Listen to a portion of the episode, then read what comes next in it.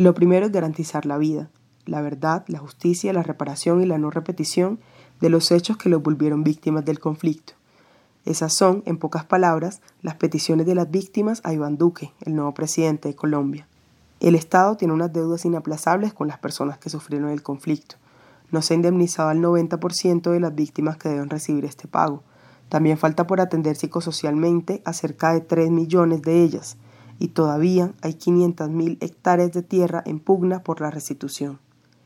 Y esas son solo peticiones de reparación, porque el universo de víctimas es tan amplio y tan particular que necesita diálogo y conversación directa. Presidente Iván Duque, las víctimas necesitan que usted las escuche. Yo lo único que tengo que decirle al presidente Duque es que, que amarre todos sus pantalones y, y empiece a trabajar para ver cómo anhela esa paz con los grupos al margen de la ley.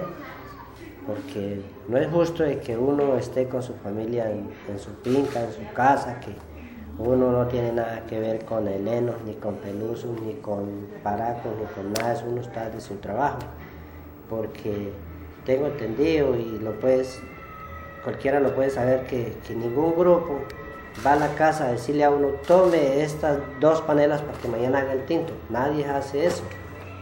Nadie le ayuda a uno con nada. Si uno no trabaja, no come.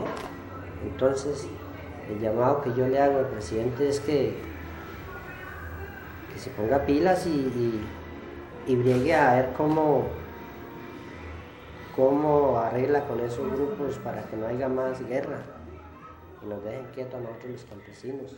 La que acaban de escuchar es la voz de José Abelino Rivera. Él es víctima de desplazamiento forzado y actualmente se encuentra en el municipio de Ocaña, en norte de Santander, Allí está viviendo con otras 19 familias en dos habitaciones. Tuvo que abandonar su territorio porque la guerra entre el ELN y el EPL significaba un riesgo inminente para su integridad. Para él, la única salida es el diálogo.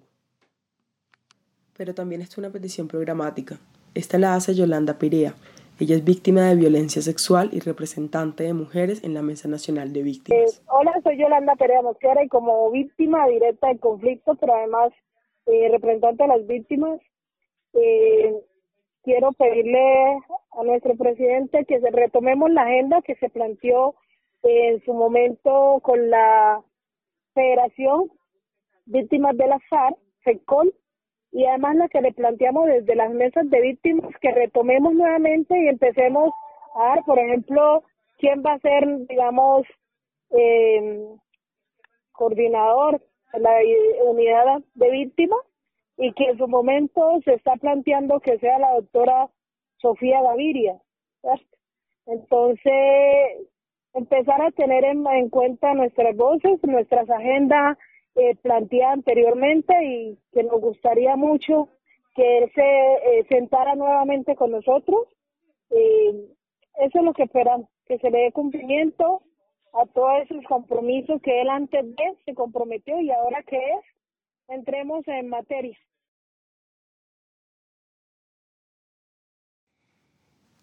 Este mes de agosto, Yolanda, como representante de víctimas, entregó a la Jurisdicción Especial para la Paz 2.000 casos documentados de violencia sexual. La JEP también recibió el primer informe sobre las afectaciones a los pueblos indígenas.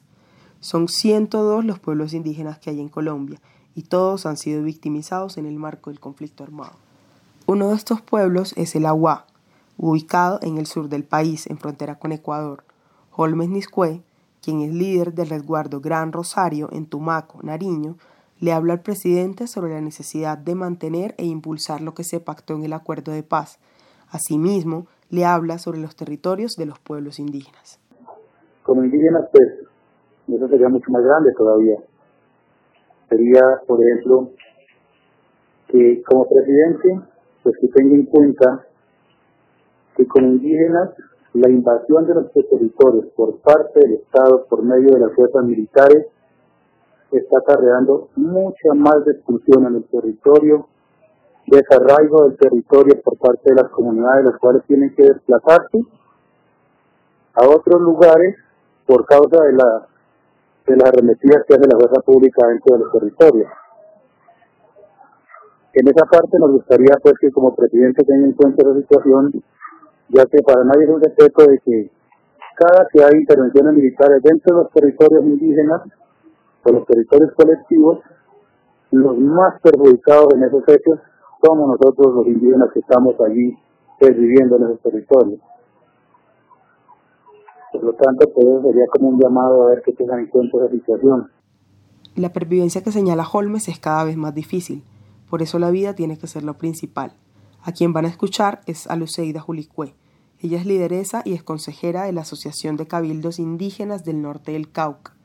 Es indígena NASA y su petición al presidente va hacia la necesidad de respetar el capítulo étnico del acuerdo de paz, pues sólo así podrá cesar la violencia en sus territorios. Bueno, eh, como organización y como víctimas que hemos sido del conflicto armado, de más de 50 años de conflicto armado, y ahora en esta etapa de posacuerdo, en esta, en esta etapa de tiempos de paz, pues lo que le pedimos al presidente Duque es uno, pues que continúe primero con todo, con todos los acuerdos que se plantearon en La Habana, está un capítulo en, en los acuerdos que es el capítulo étnico que planteamos como comunidades indígenas, que se respete, que se dinamice y eh, y exigimos pues que cese ya tanta violencia en contra de las comunidades indígenas, de los pueblos, del territorio y de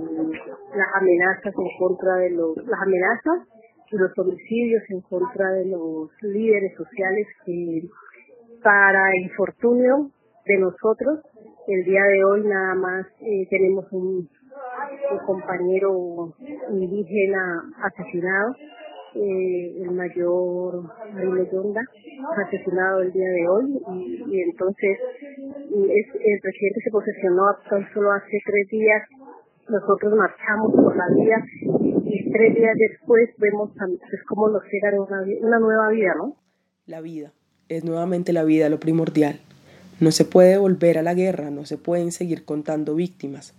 La institucionalidad que se encargará de responder a las peticiones de las víctimas del conflicto debe ser creada rápidamente. Presidente Duque. Las víctimas le hablan, lo invitan al diálogo, a la reunión y a la escucha desde el territorio.